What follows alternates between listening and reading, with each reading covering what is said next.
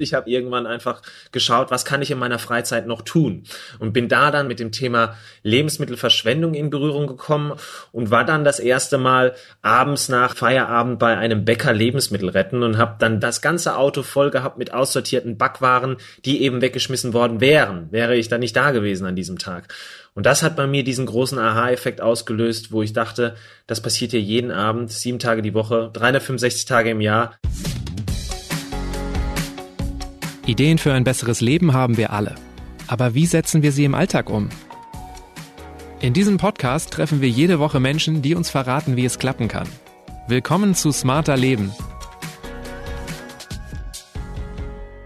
Eigentlich begrüßt sie an dieser Stelle immer mein Kollege Lenne Kafka.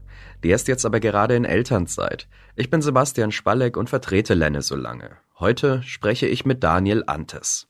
Bevor es losgeht mit der Folge ein Tipp der Kolleginnen und Kollegen von Manage Forward, der neuen Kursplattform des Manager Magazins. Sich Ziele zu stecken macht uns nicht nur erfolgreich. Ziele helfen auch, sich mental zu stärken. Und deswegen machen wir Ihnen genau jetzt in dieser besonderen Zeit ein besonderes Angebot.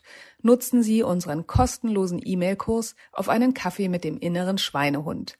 Nehmen Sie sich ein paar Minuten Zeit am Tag nur für sich, um zu verstehen, was Sie motiviert und Ihnen Kraft gibt. Den Link teilen wir natürlich in den Show Notes oder Sie melden sich direkt jetzt über Ihren Browser an unter manager-magazin.de slash motiviert. Bis bald.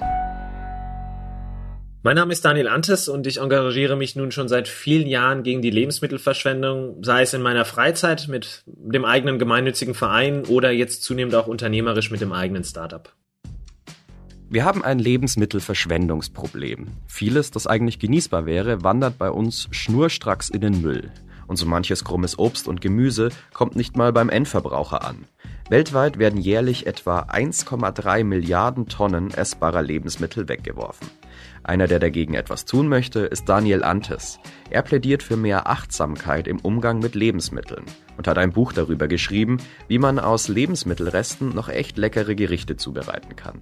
Was kann ich zum Beispiel noch aus Kartoffelschalen kochen und welche Lebensmittel sind viel länger haltbar, als man eigentlich denkt? Das erklärt Daniel in dieser Folge. Daniel, schön, dass du Zeit hast. Wir sprechen ja heute über Lebensmittelverschwendung.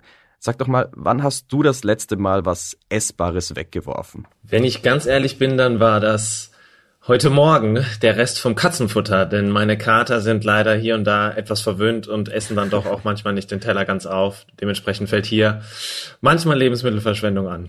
Und Essen für Menschen?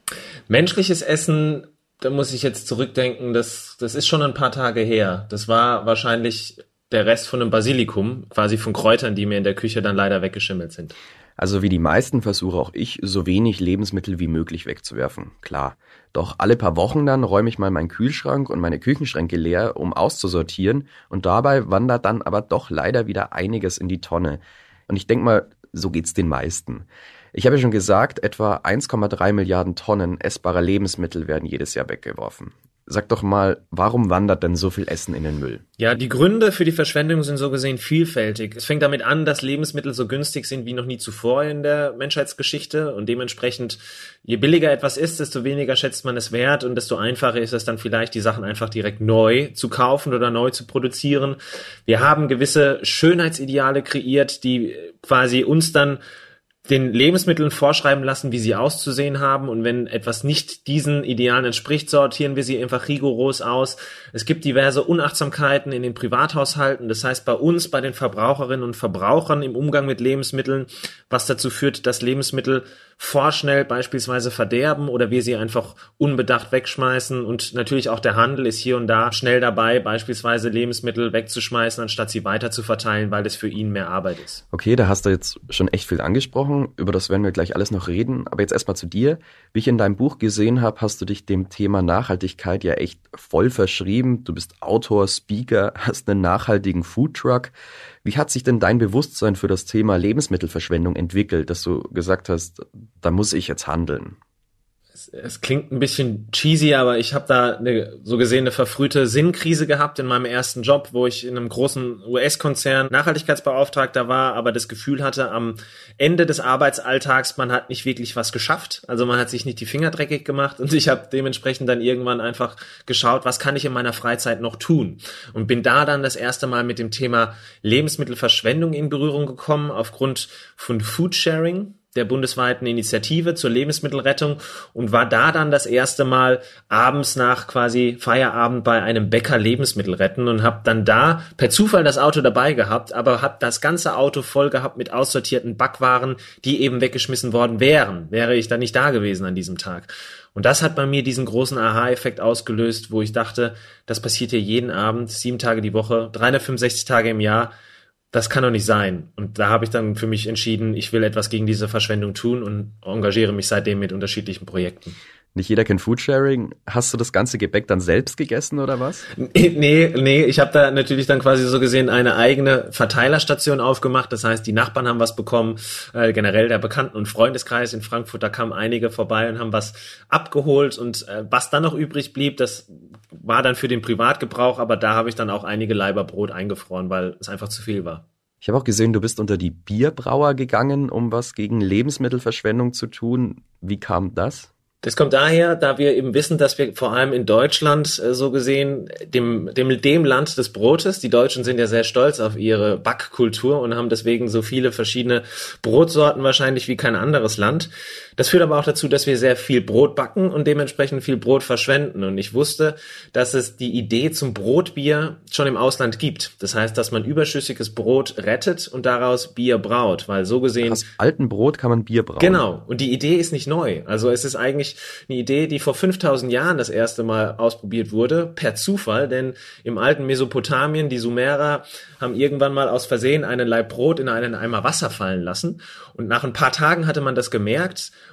musste das Brot aber trotzdem essen, weil Nahrungsmittel damals knapp waren, aber es hat viel mehr Spaß gemacht als sonst, weil eben schon Alkohol in dem Eimer Wasser entstand. Und dann hat man eigentlich nur in der Folge das versucht zu reproduzieren und hat gemerkt irgendwann, hey, das geht mit Malz doch viel besser als mit Brot und so ist quasi dann das Bier erfunden worden. Also Brot, Wasser war so gesehen der Ausgangspunkt von dem Bier, was wir heute kennen und ich mache jetzt 5000 Jahre später das gleiche, aber indem ich eben überschüssiges Biobrot in den Braukessel werfe, um hier zu zeigen, Lebensmittelverschwendung muss nicht sein und die Produkte oder die Lebensmittel sind viel mehr wert, als in irgendwelchen Biogasanlagen verbrannt zu werden. Und das schmeckt? Das schmeckt sehr gut. Das schmeckt wie ein ganz normales Bier, aber hat eben den nachhaltigsten Impact. Du schreibst in deinem Buch über den achtsamen Umgang mit Lebensmitteln. Achtsamkeit ist ja so ein Begriff, den wir in sämtlichen Lebensbereichen hören, also Achtsamkeit im Job, Achtsamkeit im Umgang mit Stress. Was meinst denn du, wenn du von Achtsamkeit in Bezug auf Lebensmittel sprichst? Für mich bedeutet Achtsamkeit generell, dass man reflektiert ist. Also Achtsamkeit ist für mich zum einen irgendwo natürlich ich-zentriert, als dass man auf sich achtet, auf dass es einem selbst gut geht. Aber das führt dann auch wieder zu dem Punkt, wo ich sage, mir geht es nicht gut, wenn ich weiß, dass beispielsweise da draußen so viel Lebensmittel verschwendet werden, Menschen hungern und ich selbst so gesehen aber einfach immer wieder die Qual der Wahl habe, weil ich zu viele Lebensmittel um mich rum habe. Und Achtsamkeit bedeutet für mich aber auch, systemisch zu denken, als dass man sich vergegenwärtigt, dass der Mensch Teil eines Systems ist, in dem die Gesellschaft organisiert ist, aber in dem vor allem natürlich dann auch die Natur uns umgibt und dass unser Konsum eben auch Folgen hat für die Gesellschaft als Ganzes, aber eben auch für die Umwelt und dadurch natürlich dann auch wieder für uns selbst. Und quasi diese Wechselwirkungen zu verstehen und immer wieder reflektiert zu beobachten, das bedeutet für mich Achtsamkeit. Ja, aber jetzt mal im Hinblick auf Lebensmittel, kann man da vielleicht von Wertschätzung sprechen? Absolut, auch das, genau. Und dass man dann auch wieder immer wieder überlegt, ähm, wenn man es jetzt nicht essen kann, es ist doch nur fair dem Lebensmittel gegenüber, dass man es versucht sonst noch irgendwie zu verwerten oder wertzuschätzen. Und am Ende des Tages befeuern wir mit unserem Lebensmittelüberfluss und der damit einhergehenden Verschwendung einfach gewisse Systemkollapse, als dass wir, und das wissen wir ja auch, die Folgen sind mittlerweile gut untersucht, durch die Lebensmittelverschwendung einen extrem großen Anfeuerer des Klimawandels künstlich erzeugen. Und das sind Sachen, die müssen nicht sein und dementsprechend mehr Achtsamkeit würde hier auch einfach zu potenziell mehr, mehr Lösungsfindungen führen. Stichwort Klimawandel. Wir alle wissen ja, Lebensmittel verschwenden ist schlecht. Das wurde den meisten von uns schon seit frühester Kindheit eingebläut. Also mit Essen spielt man nicht. Kannst du mir aber mal erklären, welche Auswirkungen Lebensmittelverschwendung denn wirklich langfristig auf die Umwelt haben kann? Also Lebensmittelproduktion per se ist ja einer der größten Verbraucher von Fläche und Wasser, die es gibt. Also beispielsweise 80 Prozent des Frischwasserverbrauchs geht auf die Lebensmittelerzeugung hin. Und wenn wir nun davon ausgehen, und das wissen wir eben auch, dass wir ein Drittel der Lebensmittel, die wir weltweit produzieren, verschwenden. Und ganz wichtig, der Großteil davon ist noch genießbar. Das heißt, es ist eben nicht beispielsweise der verschimmelte Käse oder die extrem angedatschte Tomate. Das sind perfekt genießbare Lebensmittel, die einfach aufgrund diverser Gründe dann doch aussortiert werden. Dann ist das natürlich tragisch. Und wir wissen auch, dass die CO2-Emissionen alleine aufgrund der Lebensmittelverschwendung ungefähr 1,3 Milliarden Gigatonnen sind. Und das wäre, wenn man es vergleichen würde mit Nationen, also mit Staaten, der drittgrößte Emittent von Treibhausgasen nach China und den USA. Das heißt, wäre die Lebensmittelverschwendung ein Staat, wäre sie der drittgrößte Förderer des Klimawandels. Und das ist am Ende des Tages, wie gesagt, aufgrund dessen, dass es genießbare Lebensmittel sind, ein künstliches Problem, das nicht sein muss, wenn wir doch einfach besseren Umgang mit den Lebensmitteln hätten. Das ist natürlich etwas, was uns gerade jetzt in der Zukunft dann vor große Herausforderungen stellen wird. Denken wir an das 1,5 Grad Ziel. Du hast am Anfang gesagt, dass es in Supermärkten und Discountern so eine Art Schönheitsideal bei Lebensmitteln gibt. In deinem Buch schreibst du dann auch von der Erwartungshaltung der Kunden im Supermarkt, quasi, dass immer alles da, immer alles vorrätig ist. Denkst du denn, wir haben ein Überangebot an Lebensmitteln? Definitiv. Absolut. Also das steht außer Frage. Wir haben einfach mittlerweile auch dieses, man sagt in der Psychologie so schön, Paradox of Choice, das Wahlparadoxon. Das heißt, wir stehen dann vorm Regal, haben 20 Erdbeermarmeladen und haben eigentlich gar keinen Plan, was jetzt die beste für uns ist. Da ist überall ein anderes Siegel drauf, da ist überall ein anderer Claim drauf und wir als Konsumentinnen und Konsumenten sind einfach wirklich de facto überfordert mit dieser Überangebot. Das heißt, wir versuchen dann immer beispielsweise über gewisse Ernährungsstile diese Komplexität im Supermarkt einzudämmen mitunter, als dass wir sagen, wir ernähren uns jetzt nur noch Paleo oder Keto oder vegetarisch oder flexitarisch oder was auch immer, ein Stück weit, weil das diese Komplexität reduziert, weil sie uns einfach nicht freier macht, was man denkt. Also quasi diese Optionenvielfalt bedeutet für den Menschen, er ist mächtig und er hat dann alle möglichen Möglichkeiten der Wahl. Das Gegenteil ist der Fall. Sie lähmt uns, weil es einfach zu viel ist. Und das ist etwas, woran wir uns leider jetzt zunehmend auch trotzdem gewöhnen. Also wir suhlen uns in gewisser Weise in unserem Unglück. Denn gestern war das Luxus, heute ist das Standard. Und das ist etwas, was man immer wieder bedenken muss. Und am Ende des Tages ist es eben dann auch ein ökonomisches Problem, als dass wir eben auch dann bare Münze wegschmeißen, weil wir einfach Lebensmittel wegschmeißen. Du meintest ja schon auch am Anfang, Lebensmittel sind bei uns einfach zu billig. Absolut. Da sind wir jetzt bei dem Punkt, wie viel dürfen Lebensmittel wert sein? Wie viel sollten sie wert sein? Beispielsweise damit der Erzeuger oder die Erzeugerin eine faire Entlohnung bekommen, damit aber beispielsweise auch Folgen unseres Konsums entsprechender Lebensmittel berücksichtigt werden. Wenn ich jetzt mein Leben lang Fleisch esse, dann ist das auch etwas, da komme ich momentan noch gut mit durch, weil wie gesagt, das Hackfleisch oder das Schnitzel ist in der Regel sogar günstiger als die Kichererbsen. Das sind Sachen, da ist das System einfach aufgrund seiner jahrzehntelangen Trimmung auf Dinge wie Gewinnmaximierung und Effizienz ein Stück weit einfach verzerrt und aus dem Ruder gelaufen. Aber wir haben so gesehen, und das ist vielleicht die gute Nachricht in diesem Kontext, wir haben Rock Bottom erreicht. Also der Preiskampf im Lebensmittelhandel ist vorbei. Es geht nicht billiger. Und dementsprechend merken wir jetzt hier und da ja auch ein Umdenken, vor allem auf Seiten der Verbraucherinnen und Verbraucher, dass neben dem Thema Preis und dem Thema Ge Genuss, also Geschmack, was seit jeher eigentlich die bestimmenden Kaufkriterien waren für die Menschen, nun auch andere treten, also beispielsweise Transparenz, Nachhaltigkeit oder irgendeine besondere Qualität. Und diese Sachen dann jetzt auch häufiger nachgefragt werden. Und dementsprechend sich auch die großen Produzenten, die Industrie insgesamt gerade auch ein Stück weit wieder umorientiert. An welcher Stelle wandern eigentlich am meisten Lebensmittel in den Müll? Also sind es die Privathaushalte, die am meisten wegwerfen oder die Gastronomie oder der Handel? Kann man jetzt von diversen Sichtweisen draufschauen. Also schauen wir wirklich auf die absoluten Zahlen, auf die absoluten Mengen der Lebensmittelverschwendung, so fällt der Großteil bei den privaten Haushalten an. Also bei dir und bei mir. Das heißt, die Verbraucherinnen und Verbraucher verschwenden so gesehen die meisten Lebensmittel. Wir sind da zwischen 40 und 50 Prozent absolut gesehen. Aber, und das ist das Spannende natürlich nun auch, für mich wieder interessant ist die Frage auch nach dem Potenzial, wer wie viel Verschwendung wirklich vermeiden kann. Also wo fällt Verschwendung unnötigerweise an? Und da sind wir dann wieder bei Zahlen beispielsweise beim Handel von 90 Prozent. Das heißt, die Verschwendung im Handel, die jetzt, glaube ich, mit vier bis sechs Prozent relativ gering ist, so gesehen, absolut gesehen, aber quasi im Hinblick auf das Potenzial, also die Sachen, die ihr wegschmeißt, sind eigentlich komplett unnötig. Dann ist das natürlich potenziell auch gerade für die zukünftige Ausrichtung ein großer Hebel, um hier anzusetzen und zu sagen, wir schmeißen eigentlich Sachen weg, obwohl wir es nicht müssten. Vielleicht können wir da jetzt noch darauf achten, dass das eben nicht so ist. Und dementsprechend gibt es dann immer so gesehen zwei Sichtweisen. Aber am Ende des Tages, es macht jetzt auch keinen Sinn, irgendwie einen in der Wertschöpfungskette den schwarzen Peter zuzuschieben, weil am Ende des Tages schmeißen wir alle Lebensmittel weg. Und bei allen ist es irgendwo zu einem gewissen Grad vermeidbar. Was ich da nicht verstehe, der Handel will doch Lebensmittel verkaufen. Weswegen wird dann genau da so viel weggeworfen?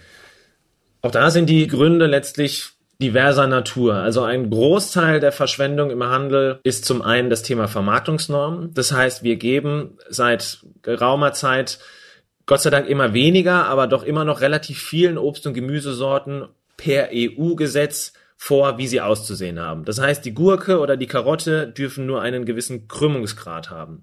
Die Kartoffel oder der Apfel brauchen einen gewissen Mindestdurchmesser, brauchen eine Mindestgröße. Ähm, und so gesehen haben wir dann jetzt gerade im Zuge der ja, ökonomischen Effizienz versucht, Hochglanzgemüse und Hochglanzobst zu erzeugen. Das lässt sich auch wunderbar immer dann in den Einkaufsbroschüren abdrucken, aber am Ende des Tages entspricht es eben nicht immer der Realität, weil mitunter eben die Karotte krumm wächst, weil da ein Stein im Weg ist beispielsweise. Oder der Apfel hat dann aufgrund äh, von Regen mm, eben nicht die, die glatteste Haut. Aber diese Sachen wird dann als B- oder C-Ware aussortiert, kommt oft gar nicht erst in den Handel und so bleibt auch hier Schätzungen zufolge die Hälfte der erzeugten Lebensmittel auf dem Acker liegen und wird untergepflügt. Ein anderer Grund ist auch natürlich das Thema Haltbarkeit. Und das weiß ich aus Erfahrung. Der Supermarktbetreiber will, dass die Lebensmittel ein ganz langes quasi Regalleben haben. Das heißt, die Haltbarkeit sollte so lang wie möglich sein, damit es eben nicht an einen Tag reinbringt und dann zwei Tage später schon wieder aussortieren muss, weil quasi der Verderb bevorsteht. Wenn dann beispielsweise eine Palette Milch oder in der Regel sind es mehrere Paletten Milch, dann eben eine Haltbarkeit von weniger als zehn Tagen hat, dann gehen die Sachen direkt wieder zurück an den Großhändler, weil der Ladner sagt, jetzt für acht Tage stelle ich mir die Milch nicht ins Regal. Das lohnt sich nicht. Dann kriege ich die nicht abverkauft. Hin und wieder gibt es so Sachen wie Fehletikettierungen. Also, dass wirklich dann einfach mal in der Industrie, in der Verpackungsanlage das falsche Etikett auf das Produkt gedruckt wurde. Und dann haben wir eben dann so gesehen trotzdem ein perfekt genießbares Produkt, aber man müsste halt erstmal reingucken, um zu sehen, was es wirklich ist. Also welche Art von Samen beispielsweise oder Körner oder was auch immer. Sowas gibt's auch. Fehler derart passieren, weil der Mensch ist eben auch fehlbar und das ist ja auch voll fein, aber dann wird eben rigoros aussortiert und weggeschmissen. Was denkst du denn, welche Lebensmittel werden am häufigsten weggeworfen? Also weltweit gesehen, aber ich bin mir ziemlich sicher, dass es in Deutschland ähnlich so ist, ist natürlich vor allem Obst und Gemüse. Das liegt an der begrenzten Haltbarkeit. Also Obst und Gemüse ist ja jetzt nicht monatelang haltbar, sondern die haben eine gewisse Lebensdauer und die ist beschränkt aber eben auch wenn beispielsweise ein Apfel, das kennt man im Supermarkt, wenn ein Apfel in der Riege, in der Auslage schimmelig oder angedatscht ist, wird die ganze Riege aussortiert, weil man als Ladner Angst hatte, dass der vermeintliche Schimmelpilz schon auf die anderen Äpfel übergegangen ist, obwohl man es noch nicht sieht. Obst und Gemüse zweifellos am meisten verschwendet. Wir haben danach die ganzen Getreideprodukte, also vor allem Backwaren. In Deutschland jedes fünfte Brot wird verschwendet, so gesehen, aber auch insgesamt ein Drittel der produzierten Getreideprodukte wandert in die Tonne und auch hier Großteil absolut vermeidbar und erst dann kommen so gesehen Fleischprodukte und Molkereiprodukte. Was ja auch so ein Problem ist, ist das Mindesthaltbarkeitsdatum. Gefühlt ist die Debatte auch schon ewig alt, dass man sich da eben auch nicht eisern dran halten muss, machen aber dann doch eine Menge Leute. Was sind denn Lebensmittel, von denen man es nicht sofort denken würde, die dann aber weit übers Mindesthaltbarkeitsdatum noch genießbar sind? Prinzipiell jedes Lebensmittel. Also ich glaube, man wird überrascht sein, wenn man mal dann Lebensmittel tatsächlich probiert, die länger abgelaufen sind, um zu merken, dass sie dann doch noch perfekt genießbar sind. Wir haben einfach quasi in diesem MHD ein großes Monster auch kreiert. MHD ist das Mindesthaltbarkeitsdatum. Genau, das ist das Mindesthaltbarkeitsdatum weil jeder denkt ja, sobald der Joghurt einen Tag abgelaufen ist, dann wird er mir mindestens eine Woche lang Durchfall bescheren. Das ist ja wirklich nie der Fall. Also in den seltensten Fällen, da muss man wirklich auch, was die Lagerung anbelangt, schon komplett daneben gegriffen haben und den Joghurt dann die ganze Zeit im Garten in der Sonne stehen haben lassen, dass er wirklich dann am Tag X dann auch abgelaufen ist. Aber es gibt da von der Salami über den Joghurt, über Käse, so gesehen, das ist ja auch spannend, das sind ja so gesehen eigentlich schon Teil verdorbene Lebensmittel. Das sind ja mitunter dann wirklich vergorene oder fermentierte Produkte, wo man aktiv Vergärungs- oder Verderbprozess eingeleitet hat, auf dass diese Lebensmittel länger haltbar sind. Also denken wir eben an die Räucherwurst oder an den Käse oder selbst Joghurt auch.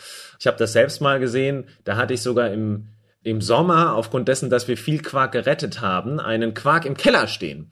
Und das aber auch wirklich dann sechs Wochen über MHD drüber. Ich habe den dann trotzdem Wochen später nach Ablauf des MHDs noch hochgeholt und mal probiert und er war komplett fein und er war komplett genießbar. Und da gibt es wirklich dann jetzt, also quasi durch alle Lebensmittel durch, kann man sagen, das MHD steht eben nur für die Garantie des Herstellers, dass das entsprechende Lebensmittel eine gewisse Farbe, Konsistenz hat sagt aber erstmal nichts über die Genießbarkeit aus. Und für den Fall, dass man jetzt trotzdem noch unsicher ist, wie kann ich dann selbst prüfen, ob Lebensmittel, sei es jetzt Obst oder Käse, noch gut ist? muss man sich, und da darf man sich gerne auf seine Sinne wieder zurückbeziehen. Wir haben verlernt, einfach mal zu riechen, zu schmecken oder zuallererst zu sehen. Wirklich mal die Sinne benutzen, auf das Produkt schauen. Zuallererst sehe ich einen de facto Schimmelpilz oder einen Verderbgrund. Also hat das Produkt irgendwas, wo ich direkt sagen würde, oh, das geht gar nicht. Wenn das nicht der Fall ist, kann man mal dran riechen. Wenn es da nicht direkt in der Nase kitzelt oder beißt, kann man auch sicher sein, dass es dann wahrscheinlich genießbar ist.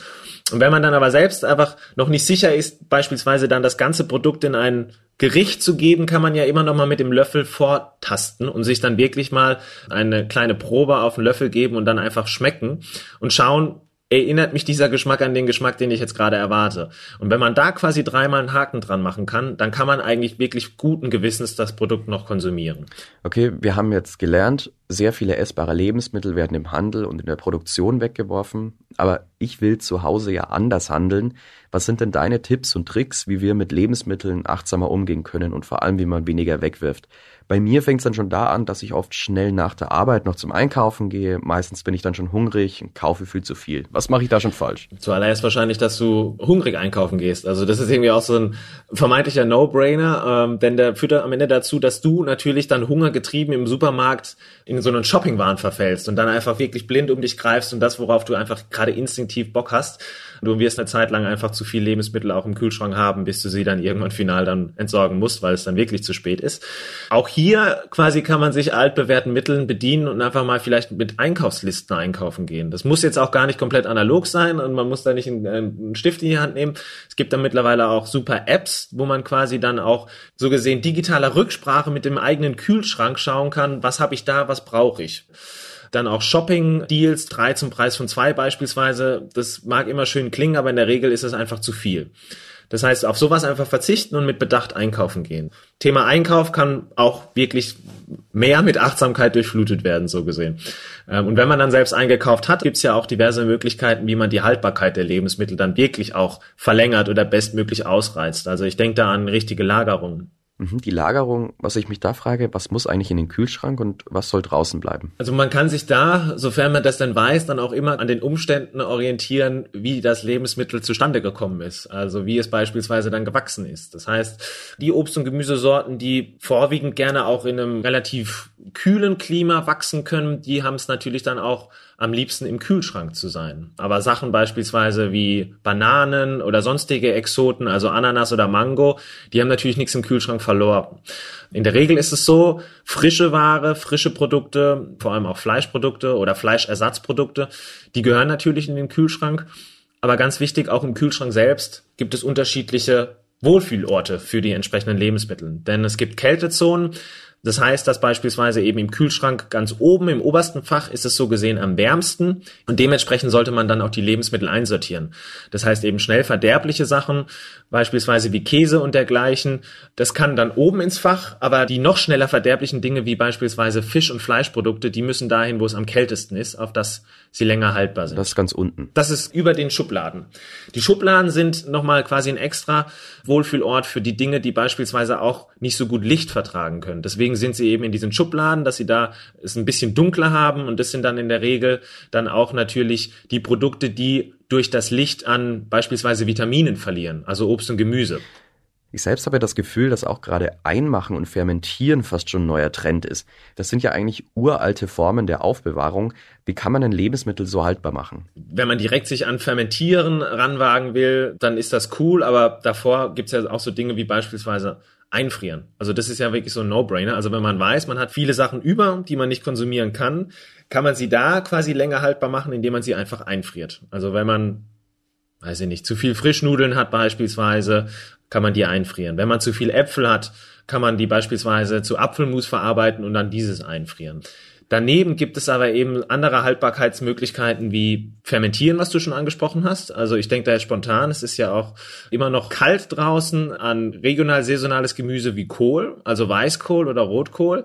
Der ist in der Regel auch viel zu groß, als dass ich den in wenigen Tagen alleine essen kann. Da kann man auch quasi einfach mit Salzwasser diese Dinge fermentieren und dadurch dann auch später natürlich im Kühlschrank lagerbar wochenlang haltbar machen und so gesehen davon nochmal dann von zehren. Oder eine Haushaltstechnik, die unsere Omas natürlich aus dem FF kennen, ist auch das klassische Einkochen, Einmachen oder Einbecken. Das heißt hier auch gerade wie bei Obst und Gemüse, wenn man da eben zu viel Dinge hat, wenn man mal einen Sack Äpfel oder Birnen bekommen hat, einfach Marmelade draus machen. Und die ist auch dann easy peasy längere Wochen haltbar. Und auf was soll ich achten, dass es beim eigentlichen Kochen selbst zu weniger Verschwendung kommt?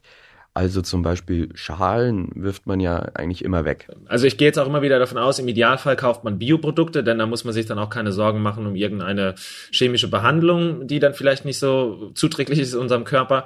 Also man könnte dann ganz kreativ sein und beispielsweise die Kartoffelschalen noch zu Chips verarbeiten. Das heißt, hier einfach mit beispielsweise Olivenöl und ein bisschen Paprika, Salz, Gewürz marinieren und dann in den Backofen geben und dann hat man wunderbar Chips.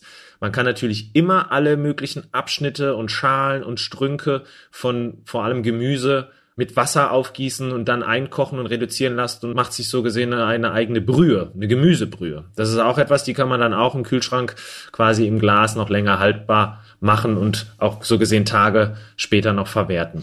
Okay, jetzt hast du schon mit dem ersten Resterezept angefangen. Was ist denn eigentlich ein Lebensmittel, das die Leute oft fälschlicherweise wegwerfen, obwohl man da echt noch viel Gutes draus machen kann? Ich bin jetzt wahrscheinlich ein bisschen biased, aber ich glaube, Brot und vor allem altes Brot ist so ein Ding. Also wir sind da ja auch wirklich verwöhnt, dass wir immer frisches Brot zur Verfügung haben wollen. Und sobald es dann ein bisschen angehärtet ist, glaube ich, wandert Brot viel zu schnell leider in die Tonne okay, altes Brot, was kann ich damit zum Beispiel anfangen? Also wenn man Fan von Süßspeisen ist, gibt's natürlich so Klassiker wie arme Ritter. Das heißt, man schneidet es auf, legt es so gesehen in einer Milch, Zimt, Zucker Lösung ein und backt es dann in der Pfanne aus. Also das ist so ein Klassiker. Es gibt aber auch natürlich deftige Speisen, wo man das Brot verwenden kann. Ich denke jetzt spontan an eine Panzanella, das heißt einen Tomatenbrotsalat, den wir aus der Toskana kennen. Da kann man quasi das Brot dann noch in Croutons verwerten und so gesehen da dann noch dem Salat einen, einen ordentlichen Knack mitgeben. Oft sind es ja gerade die Gemüsereste, die dran glauben müssen und in den Müll wandern. Also eine halbe Zucchini, eine Viertel Aubergine, ein paar kleine Kartoffeln. Was kann ich denn daraus machen? Sobald man nicht den größten Wert auf Optik legt oder jetzt irgendwelche Fine Dining Sterneküche Rezepte, so Dinge wie Ofengemüse oder jede Art von Suppe ist so gesehen eigentlich prädestiniert dafür, Lebensmittel zu retten. Das heißt, man nimmt dann einfach wirklich die Zucchini, die dann vielleicht an der einen Stelle schon einen Datscha hat, schneidet diesen ab. Wenn es eine Druckstelle ist, dann ist die voll unbedenklich. Aber das dann einfach in Würfel schneiden, im Backofen ausbacken mit Gewürzen oder eben alles dann mit Wasser oder Milch oder Pflanzenmilch äh, seiner ihrer Wahl in einen Topf geben und zu einer Suppe verarbeiten. Das ist relativ dankbar. Da braucht man auch keinen Michelin-Stern für dafür. Da kann jeder eigentlich sich so gesehen kreativ ausleben und dann noch was Leckeres aus Resten zaubern. In deinem Buch finden sich ja viele Rezepte. Ihr habt aber keine Fleischgerichte dabei. Finde ich persönlich ganz gut. Aber warum habt ihr euch dazu entschlossen? Gute Frage. Also wir wollten mit dem Buch natürlich an, wir appellieren ja quasi dann nochmal an, an eine gewisse Achtsamkeit im Umgang mit Lebensmitteln und Achtsamkeit implizierte für uns dann eben auch quasi mit Bedacht auf eine Ernährung, die nachhaltiger sein soll. Nicht nur, dass man Lebensmittelverschwendung versucht zu vermeiden, wo es geht, sondern dass man vielleicht auch hier und da versucht, die Ernährung insgesamt nachhaltiger zu gestalten. Und da wissen wir eben, dass gerade der Fleischkonsum in Deutschland noch viel zu hoch ist. Und hier und da die Leute einfach, glaube ich, dann auch ein Stück weit eben sagen, sie brauchen Fleisch, um was Leckeres zu essen. Aber wir wollen eben auch zeigen, dass man selbst sogar ohne Fleisch und mit Lebensmittelresten leckere Sachen kochen kann, die einfach sind und die aber in der Regel wirklich jedem auch schmecken. Und das war dann unser Anspruch eigentlich in diesem Moment. Ist es so? Ich habe das Gefühl, um mich herum gibt es immer mehr Vegetarier. Ja, ich glaube, da lebt man dann in gewisser Weise dann schnell in seiner eigenen Bubble. Also ich selbst bin jetzt auch fleischfrei, aber es ist so, dass auf Gesamtdeutschland geschaut immer noch im Durchschnitt jeder Deutsche 60 Kilogramm Fleisch pro Jahr isst. Und dieser Wert ist international gesehen einer der höchsten und natürlich vor dem Hintergrund auch der, der Nachhaltigkeit insgesamt immer noch viel zu hoch. Und nur weil man jetzt viel in den Medien gerade natürlich auch dann auch von den großen Fleischproduzenten hört, die jetzt mit viel Fleischalternativen auf den Markt kommen. Ich denke jetzt an die Rügenwalder Mühle, die ja so gesehen jetzt mehr Umsatz sogar macht mit den Fleischersatzprodukten. Ach ehrlich, die machen mehr Umsatz mit Fleischersatzprodukten. Genau. Und das ist gut und das ist auch auf jeden Fall so gesehen zukunftsfähig, denn da müssen wir ja hin. Aber eben schaut man dann einfach auf wirklich den Otto Normalverbraucher oder die Verbraucherin. Da wird Fleisch einfach noch an vielen Tagen der Woche gegessen und vielleicht sogar auch dreimal am Tag. Und da ist so gesehen noch viel Potenzial, als dass man damit Alternativen, die eben ebenso lecker sind, dann nochmal um die Ecke kommt und die Leute inspiriert, auch mal hier und da vielleicht auf das Schnitzel zu verzichten.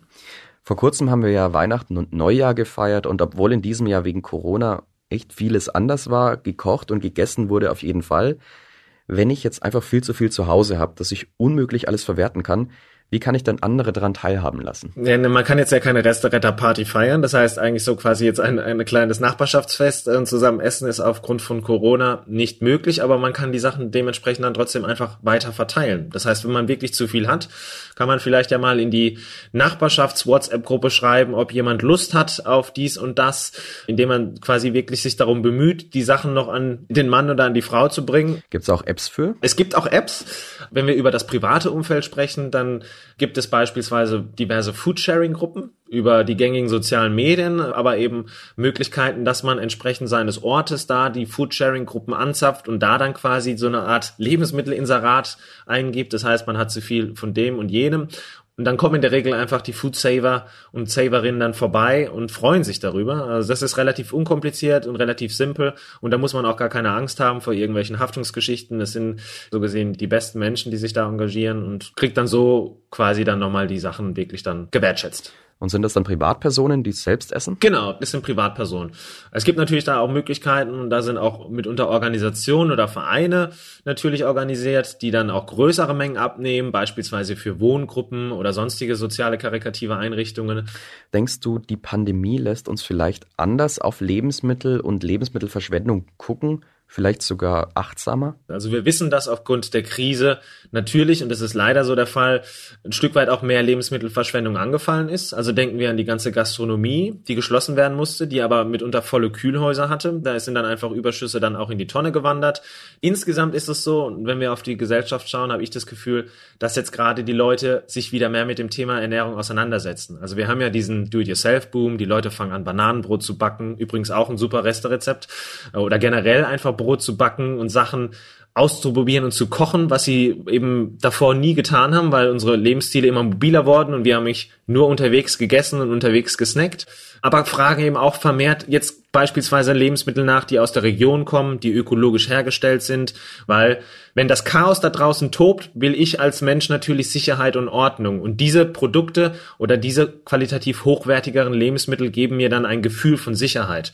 Das ist etwas, was, glaube ich, extrem wichtig ist, wo wir drauf aufbauen sollten in der Zukunft und die Befragungen, die man sieht, dass die Leute eben auch angeben, nach Corona mehr regional einzukaufen, mehr Zeit zum Kochen aufzuwenden und auch mehr Geld ausgeben würden für gute Lebensmittel.